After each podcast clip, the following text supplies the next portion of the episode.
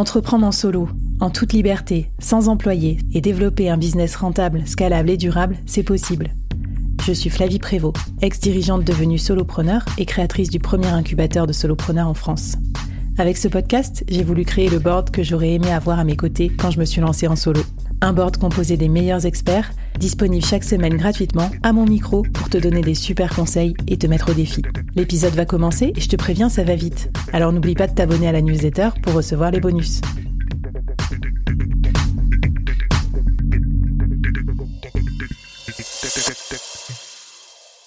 Alors, quelle est la bonne stratégie pour lancer et donc vendre sa formation en ligne? Parce que là, je vois aussi beaucoup de littérature à ce sujet. Euh, ça peut être un peu euh, un gros sujet quand on est solopreneur parce qu'on n'est pas spécialiste de ça, c'est du marketing digital, tout ça. Quelles sont tes recommandations en la matière, euh, Priscille?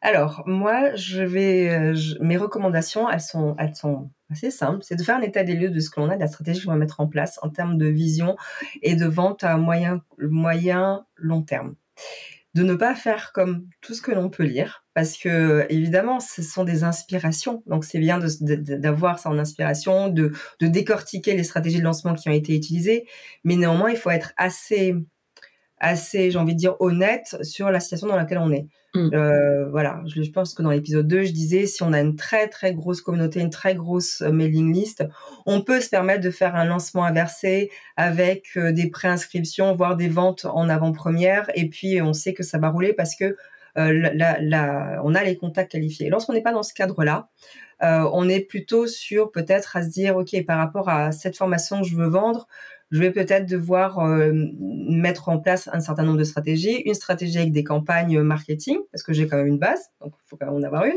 avec euh, et alors c'est vrai que je vais le faire un peu dans l'autre sens que j'ai oublié de préciser, qui est mmh. extrêmement important, c'est que quand on commence à avoir l'idée, quand on commence à travailler sur la promesse et tout, à ce moment-là, on est déjà aussi en train de réflexion sur le lancement et on commence à faire un peu de teasing et une phase de pré-lancement. C'est pas au moment où on vend qu'on va se dire ah au fait non non non.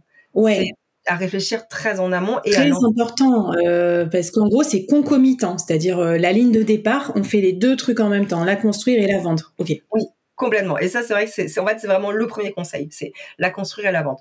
Au moment où je la construis, de toutes les manières, je commence à, au moment où je la construis, je me dis j'ai le top départ, c'est que je sais sur quoi je vais faire la formation et que j'ai déjà une idée de la promesse. J'ai peut-être pas tous les éléments en tête, mais c'est pas très grave parce qu'en fait, je vais commencer à la vendre et pour la vendre, ça veut dire que je vais commencer à, je peux commencer à créer un formulaire pour récolter des leads ou alors adapter totalement ma stratégie de contenu par rapport à la thématique de ma formation pour commencer à, on va dire, amener mon audience et ma communauté petit à petit à se à, à prendre conscience des problématiques qu'il y a sur cette thématique-là, à se dire, OK, ça pourrait être intéressant. Donc, c'est vrai que c'est vraiment une ligne de départ et c'est la, la, plus grande difficulté que je rencontre avec les personnes que j'accompagne, c'est de se dire, faire les deux en parallèle, il faut pas se louper et on peut pas faire un au détriment, détriment de l'autre, parce que vendre sans avoir créé, ben, à un moment, on va se retrouver confronté à la réalité.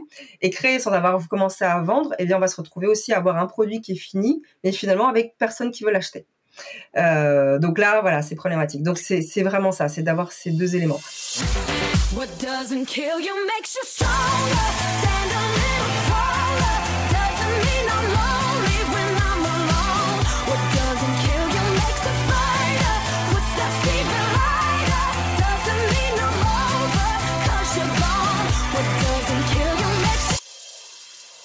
Qu'est-ce que, étape par étape, du coup, euh, c'est quoi un peu la checklist des trucs auxquels il faut penser euh, quand on se met en mode vente? Alors, la première chose, la première, euh, la première étape, ça va être de commencer à créer un formulaire. Enfin, je pense que quand on est sur quelque chose assez basique, hein, un formulaire. Parce qu'après, je vais te parler d'une autre stratégie. C'est pour ça mmh.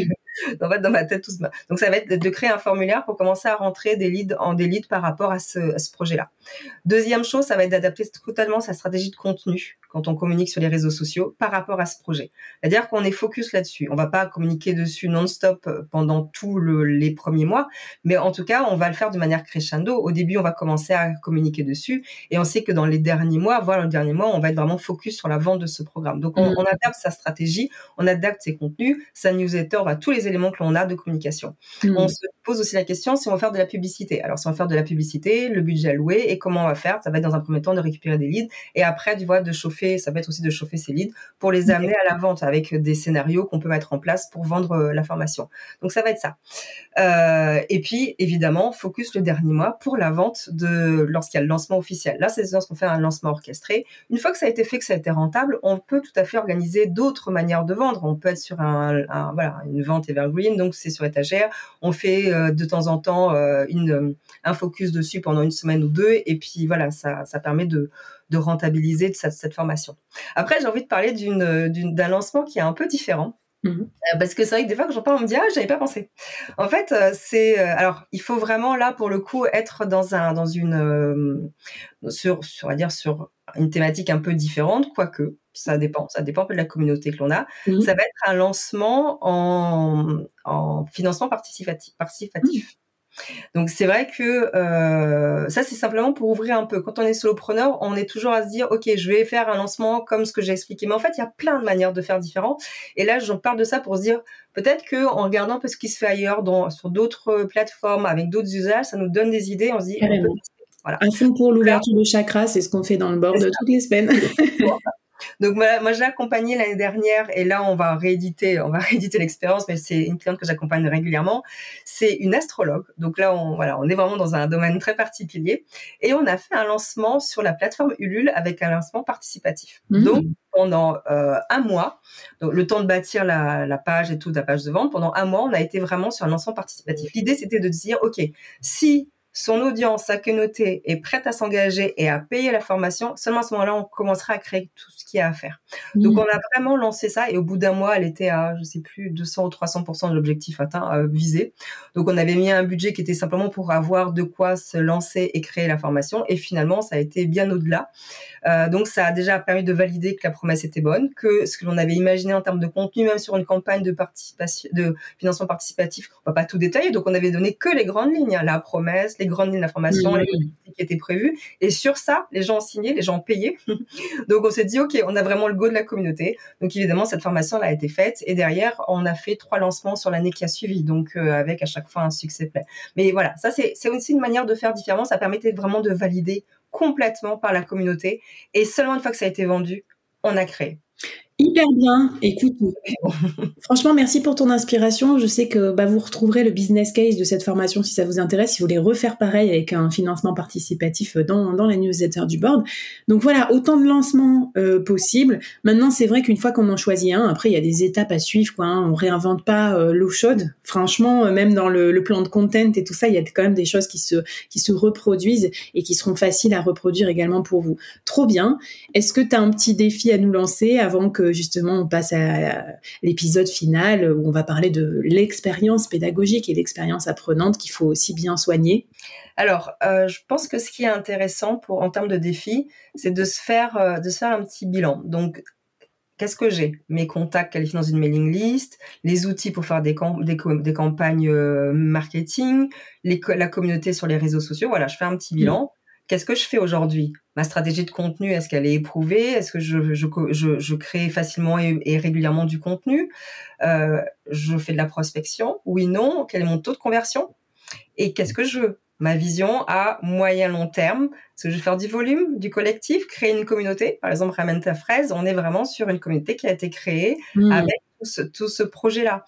Donc voilà, en fonction de tous ces éléments, ça permet vraiment de voir si je suis alignée par rapport à mon programme de formation et puis après de, mettre en place des actions, soit pour corriger, j'ai pas assez de contacts qualifiés dans ma mailing list, alors je fais un lancement orchestré euh, en fanfare, peut-être rectifier un peu, ou alors euh, j'ai pas les outils qu'il faut, etc., etc. Ouais, hyper pertinent parce que c'est un mix entre partez avec ce que vous avez et ce que vous voulez aussi pour faire le lancement qui est le plus adapté, pour pas que vous ayez euh, trop à galérer pour faire le, lancement de votre formation. Trop bien, Priscille, merci beaucoup. Et puis je te propose qu'on finisse par une des choses finalement les plus importantes, mais aussi parfois les plus négligées. Comment créer une bonne expérience euh, d'apprentissage dans votre formation en ligne pour qu'elle soit, euh, qu'elle soit rentable et qu'elle se vende bien. C'est parti